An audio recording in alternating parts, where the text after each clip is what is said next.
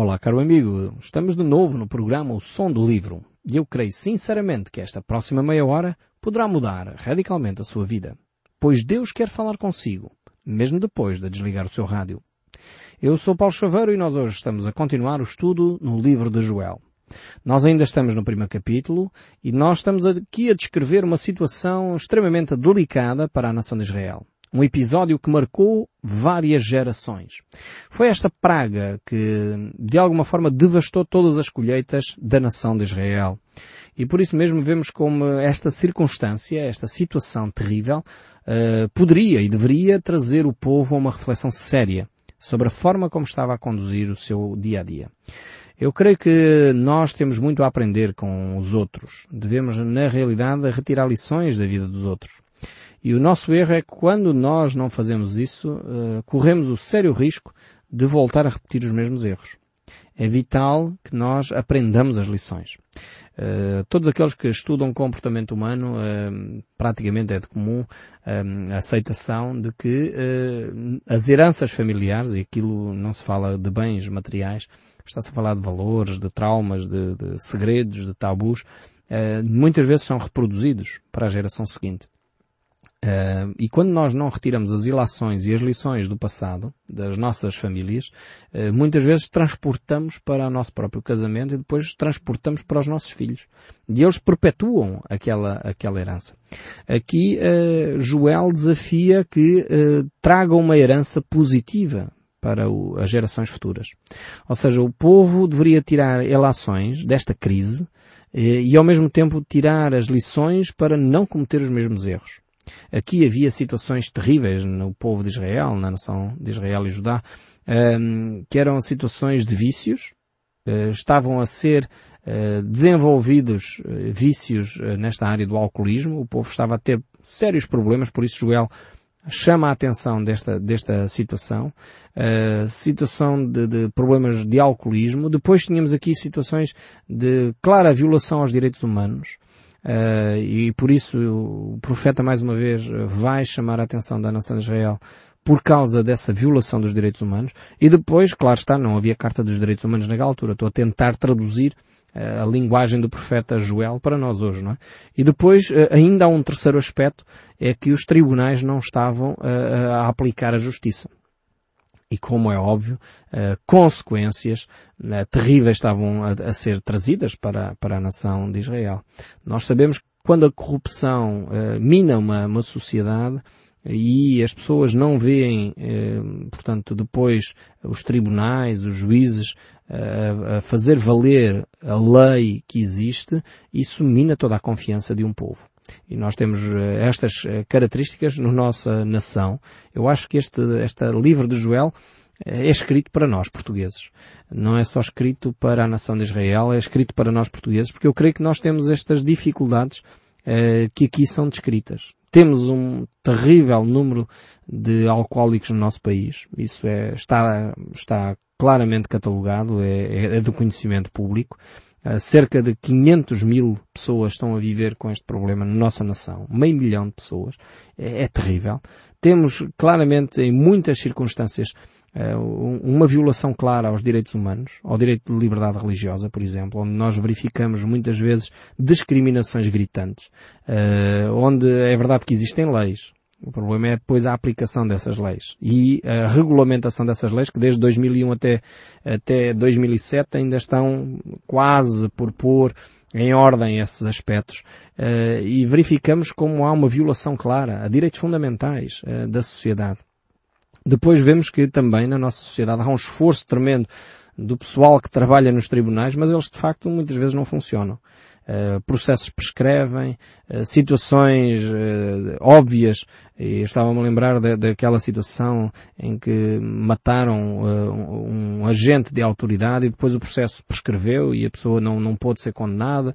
Quer dizer, situações destas onde havia testemunhas, havia tudo e foi invalidado uma série de aspectos, quer dizer, é, é terrível quando, quando na realidade os nossos tribunais não funcionam, a justiça não é aplicada. Uh, e na realidade, uh, Joel traz esta reflexão porque havia uma, uma origem. Havia uma, uma base, havia uma raiz. E a raiz era que o povo se tinha afastado dos caminhos de Deus. Sempre é assim. O, o caminho é este. Quando a pessoa não tem os valores cristãos, quando o, os valores cristãos são postos de lado, claramente o coração do homem é perverso. E por isso mesmo, até grandes ideias, mesmo aquelas ideias fantásticas e até utópicas, que de uma sociedade igualitária, ou de uma sociedade uh, desenvolvida, de uma sociedade competitiva, de uma sociedade onde aquele que trabalha efetivamente é recompensado por isso, até estas ideias, que são ideias, sei que politicamente opostas em alguns dos casos, mas uh, ideias interessantes, podem parecer interessantes, quando são despidas de valores cristãos, não funcionam. E isso já verificamos você pode colocar os ismos que lá quiser, capitalismos, comunismos uh, e outros ismos à frente, uh, que uh, vão falhar. Porquê? Porque estas ideias só funcionam se houver uma base de solidariedade cristã, uma base em que eu reconheço o meu próximo, amo o meu próximo, procuro o bem-estar do outro, porque eu de facto acredito que o outro é valioso aos olhos de Deus e por isso mesmo há valores cristãos que dão respaldo, dão eh, dão de alguma forma fundamento eh, a estes valores e por isso mesmo depois o resto da sociedade pode se desenvolver. Quando o povo se afasta de Deus, seja ele tradicionalmente judeu, católico, evangélico, protestante ou outra coisa qualquer, quando o povo se afasta de Deus, eh, efetivamente estas ideias começam a florescer na sociedade. Os direitos humanos são violados, eh, vícios começam a aparecer e vícios terríveis que vão destruir uh, o âmago da sociedade uh, e a justiça e o direito é pervertido. Isto são factos comuns em todas as sociedades que se afastam dos caminhos de Deus. E por isso, uh, Deus, no seu amor, e mais uma vez eu não consigo ler a Bíblia de outra forma, desculpem-me a minha transparência, mas quando eu olho para estes atos de amor de Deus, muitos de nós vamos dizer, mas que atrocidade, então Deus permitiu que um bando de gafanhotos destruísse todas as plantações? Pois claro, Deus ali resolveu uma série de problemas ao fazer isto. O primeiro problema que foi logo resolvido foi o problema do alcoolismo. Eh, não havendo vinhas, não havia possibilidade de fazer vinho. E logo como tal acabava-se o problema do alcoolismo. O segundo é que Deus estava a ver se ainda com uma medida branda ainda chamava o seu povo a atenção. Assim como um pai faz com um filho. Eh, nós, pais, todos aqueles que têm a responsabilidade de educação, fazemos isto. Quer dizer, a primeira coisa que nós fazemos aos nossos filhos quando eles desobedecem é chamá-los à atenção com brandura. Não, não vamos logo começar a gritar com a pessoa e, e pô-lo de castigo. Não, se a pessoa, nós dizemos, olha meu filho, vai estudar, e se ele vai estudar, resolvido o problema, encantados da vida, continuamos a nossa vida e eles vão estudar e está resolvida a situação. Mas se sistematicamente ele tira mais notas, eh, não vai à escola, eh, o pai manda estudar, ele não estuda, quer dizer, temos que tomar algumas medidas mais sérias, não é? Isto na, na base horizontal, pai-filhos e numa sociedade normal como a nossa. Agora, Deus quando faz o mesmo connosco, nós aí parece que estamos a entrar em crise. Pois, mas temos que ser chamados à atenção. Se nós estamos constantemente a fazer coisas que são prejudiciais à nossa vida, uh, e por isso mesmo precisamos de ser chamados à atenção, Deus tem que o fazer de uma forma que seja marcante para nós. E é o que acontece aqui então eh, com o povo de Israel. Estes quatro bandos de gafanhotos vêm, destroem todas as plantações eh, e ao mesmo tempo provocam uma crise financeira realmente marcante na nação de Israel, como nunca houve memória. E, de alguma forma, isto deveria trazer o povo à razão deveria corrigir as falhas do povo, deveria levar o povo a reconhecer o seu erro e o seu pecado e abandonar esse mesmo pecado. Para que o povo percebesse que é Deus que controla todas as coisas, é Deus que é soberano sobre todas as coisas, é Deus que está, hum, de facto, por detrás do cuidado de cada um de nós. E Ele não só controla os planetas, não só controla as grandes potências, Ele não controla só as grandes coisas. Deus é o Deus dos pormenores também. É por isso que Jesus dizia que nenhum daqueles pardais cairia uh, sem que Deus tomasse atenção. Lá nos Evangelhos nós vemos esta expressão de Jesus, lá no Evangelho de Mateus. Deus cuida de cada pormenor da vida. E quanto mais valemos nós do que um pardal, disse Jesus. E, e se nenhum deles eh, cai ou morre sem que Deus tome conta, quanto mais as coisas na nossa vida. Uh, realmente precisamos de depositar mais a nossa confiança em Deus percebendo que Ele é o Deus Todo-Poderoso e que Ele quer simplesmente relacionar-se connosco e ter uma relação saudável connosco. E se nós tivermos essa relação saudável, as coisas são muito diferentes. E é isso que Deus queria fazer no povo eh, de Israel. E o verso 15, voltando aqui então ao capítulo 1, verso 15 diz assim do livro de Joel. Ah, que dia porque o dia do Senhor está perto e vem como a assolação do Todo-Poderoso. Então Joel aqui refere-se em primeira mão a este fenómeno que iria acontecer, os gafanhotos que viriam e destruiriam tudo. A assolação uh, completa do país, deixando o povo, de facto, numa dependência tremenda de Deus. E isto foi um, um, um alerta, foi uma chamada de atenção para este dia do Senhor. Uh, a primeira preocupação aqui de Joel é chamar a atenção para que o povo entenda que Deus é o Deus Todo-Poderoso.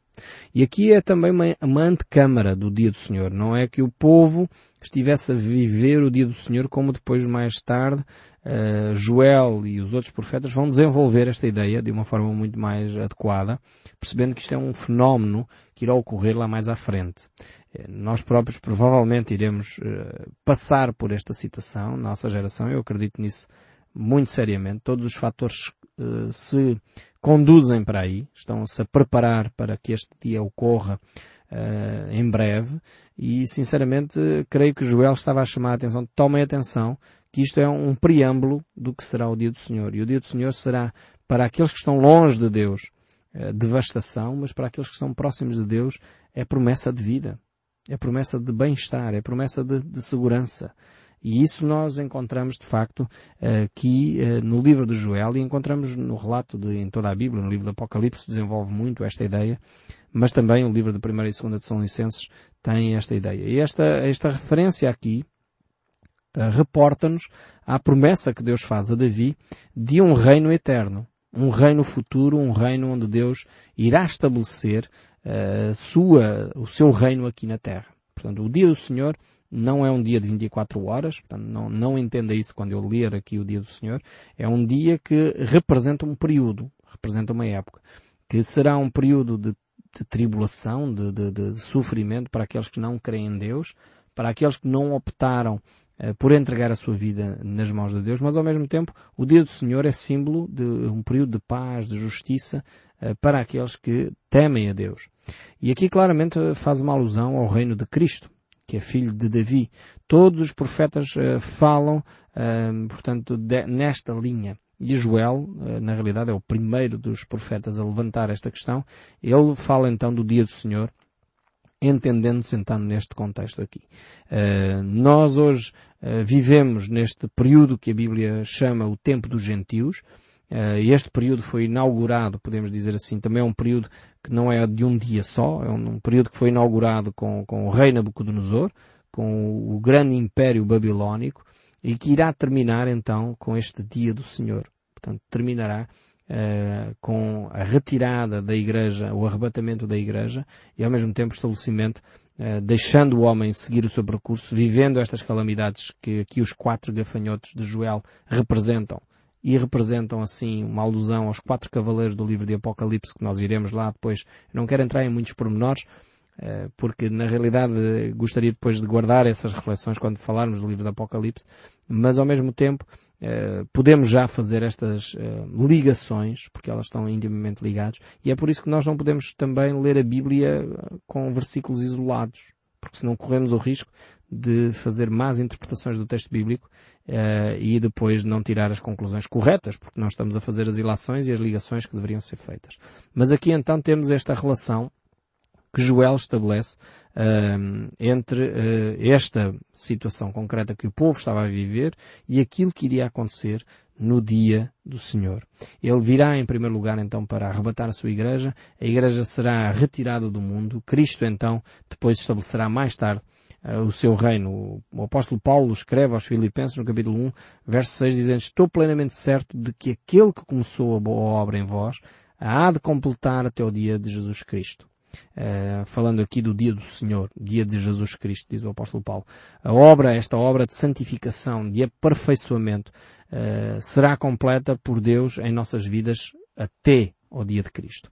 E esta é uma referência incontornável. Há outras passagens muito interessantes que falam sobre isso, quando Paulo, mais uma vez, escreve a primeira carta aos Coríntios, no capítulo 1, o verso 7 e 8 diz, de maneira que não vos falte nenhum dom, aguardando vós a revelação do nosso Senhor Jesus Cristo, o qual também vos confirmará até o fim para ser irrepreensíveis no dia do nosso Senhor Jesus Cristo. No dia do Senhor, como nas palavras de Joel, no dia do Senhor Jesus Cristo, nas palavras do apóstolo Paulo. E ele ainda reforça isso eh, em outros textos, como segundo a Tessalonicenses, ele diz, irmãos, no que diz respeito à vinda do nosso Senhor Jesus Cristo e à nossa reunião com Ele, nós uh, os exortamos a que não vos removeis da vossa mente com facilidade, nem vos perturbeis, quer por espírito, quer por palavra, quer por epístola, como se procedesse de nós, supondo ter chegado o dia do Senhor. Aqui Paulo utiliza exatamente a mesma expressão que Joel, uh, mas ao mesmo tempo ele descreve uh, esta reflexão para tranquilizar os cristãos. E depois ele segue a explicar o que é que, porque é que eles não deveriam ficar perturbados uh, por ter chegado o dia do Senhor. Porque haveria alguns factos que deveriam de acontecer primeiro e depois também ao mesmo tempo mostrando que o dia do Senhor para os cristãos é um dia de salvação, é um dia de alegria e não um dia de desespero. Uh, o livro de Apocalipse, como eu disse, mostra claramente esta, esta ligação também entre o dia do Senhor e as calamidades e a salvação do povo de Deus. E isso é muito marcante, ao mesmo tempo é, é muito interessante para nós podermos descansar nestas verdades bíblicas. Voltando aqui ao livro de Joel, o capítulo 1, verso 16 diz, Acaso não está destruído o mantimento dentro dos vossos olhos e da casa do vosso Deus a alegria e o regozijo? Aqui o, o, profeta continua a falar sobre a devastação uh, que a praga dos gafanhotos trouxe. E por causa da calamidade não havia então mais alegria. Não havia mais alegria em lado nenhum. Nem na casa de Deus. Ou seja, a casa do Senhor onde deveria ser supostamente um lugar de esperança, um lugar de ânimo, um lugar de encorajamento, tinha sido uh, banida por completo. Tinha desaparecido essa, essa alegria que só Deus pode dar. Joel diz aqui que esta alegria tinha desaparecido em Israel uh, e em nossos dias uh, também acontece o mesmo. Uh, já disse há um pouco atrás exatamente isso, quer dizer, num tempo em que se vive com todas as condições de entretenimento que nunca existiram à face da Terra, Hoje nós, talvez só equiparado com o Império Romano, digamos assim, em termos de entretenimento, mas hoje nós temos uh, cinema, poderíamos ter cinema 24 horas por dia, uh, temos espetáculos a acontecer de musicais uh, constantemente, temos situações, enfim, parques temáticos, o que quisermos para nos distrairmos, para nos alegrarmos, mas nunca houve uma sociedade tão deprimida, nunca houve uma sociedade tão uh, desanimada, tão uh, sentindo a solidão como a nossa. Isto são psiquiatras que dizem, não sou eu. Não é um discurso que alguns podem dizer, ah, as igrejas têm um discurso pessimista. Não, isto é, é estudos psiquiátricos que chegam ao nosso conhecimento e é um facto que já é uma pandemia a depressão. Na Europa, por exemplo, é, é, é considerado a doença do século. Eh, mais do que outra doença qualquer, é uma doença que está a espalhar-se a uma velocidade tremenda. Porquê? Porque falta alegria no coração das pessoas. E a alegria uh, do Senhor, que diz o texto bíblico, a alegria do Senhor é a nossa força. E efetivamente, quando o, o ser humano se deixa contagiar pela comunhão com Deus e se desenvolve uma relação íntima com Deus, ele então pode ter esta paz, esta alegria, esta serenidade que não é explicada por razões humanas. As circunstâncias estão lá. As dificuldades muitas vezes também. Mas a pessoa sente a presença de Deus e sente esta paz e alegria que não tem uma grande explicação uh, humana. Porque ela é espiritual, efetivamente. E é dessa forma que nós podemos ter uma sanidade, uma, uma saúde integral uh, que não encontramos noutro lugar qualquer. Só encontramos em Deus através da pessoa de Cristo Jesus. O verso 17 ainda diz, a semente mirrou debaixo dos seus torrões, os celeiros foram assolados, os armazões derribados e se perdeu o cereal. Aqui temos o, o resultado, ou a ideia mais clara do que resultou esta praga. Uh, o país ficou claramente e plenamente arrasado. O povo não tinha mais nada para suprir a sua necessidade de alimentação. Uh, e por isso mesmo o povo ou toma decisões no sentido de abandonar os seus pecados, ou então de facto, uh, e voltar para Deus, ou então de facto está em maus lençóis. O povo tem que fazer claramente uma reflexão séria sobre a ação de Deus na sua vida e o que é que eles no fundo querem. Deus tinha prometido ao povo de Israel que se eles vivessem dentro da, da, da vontade de Deus, eles teriam a bênção, eles teriam uh, fartura e Deus mostra isso que Ele cuida dos seus. Ele protege os seus filhos. Ele tinha feito isso várias vezes através de Elias, através de Josué. Uh, vários homens de Deus tinham manifestado uh, o poder de Deus. E aliás uh, o texto bíblico base para esta reflexão, 2 Crónicas 7, 13 e 14, um texto muito conhecido, diz, se eu cerrar os céus de modo que não haja chuva, ou se ordenar aos gafanhotos que consumam a terra, ou se enviar a peste entre uh, o meu povo, se o meu povo que se chama pelo meu nome se humilhar, orar e me buscar, e se converter dos seus caminhos maus, então eu ouvirei do céu e perdoarei os seus pecados e sararei a terra. E estarão abertos os meus olhos e atentos os meus ouvidos à oração que se fizer neste lugar. Então temos aqui uh, a promessa de Deus, de uma forma tremenda, que se o povo se voltar para Deus, Deus vai ouvir as suas orações e vai responder às suas orações, trazendo a bênção sobre o povo. Este é o desejo do coração de Deus. Se Deus eh, ouvir as nossas orações de arrependimento, Deus vai manifestar o seu amor para conosco, trazendo uh, a suficiência a cada um de nós. E o verso 18 ainda diz, como geme o gado, as manadas do boi estão de sobremodo inquietas, porque não têm pasto. Também os rebanhos e ovelhas estão perecendo. As catástrofes naturais deveriam nos fazer refletir seriamente sobre a nossa espiritualidade. Eh, deveríamos pôr em prática aquele provérbio que o povo diz, uh, que só nos lembramos uh, de Santa Bárbara quando faz trovões. Eu acho que só nos lembramos de Deus quando estamos em crise. acho que deveríamos fazer mais vezes isso. Infelizmente, o que acontece às vezes é que nem em crise nós nos voltamos para Deus. Precisamos, sem dúvida, parar e refletir seriamente sobre a nossa caminhada cristã. Onde é que nos encontramos? Ter esse encontro com Deus. E ter esta atitude que diz, a ti, ó Senhor, clamo, porque o fogo consumiu os pastos do deserto e a chama abrasou todas as árvores do campo.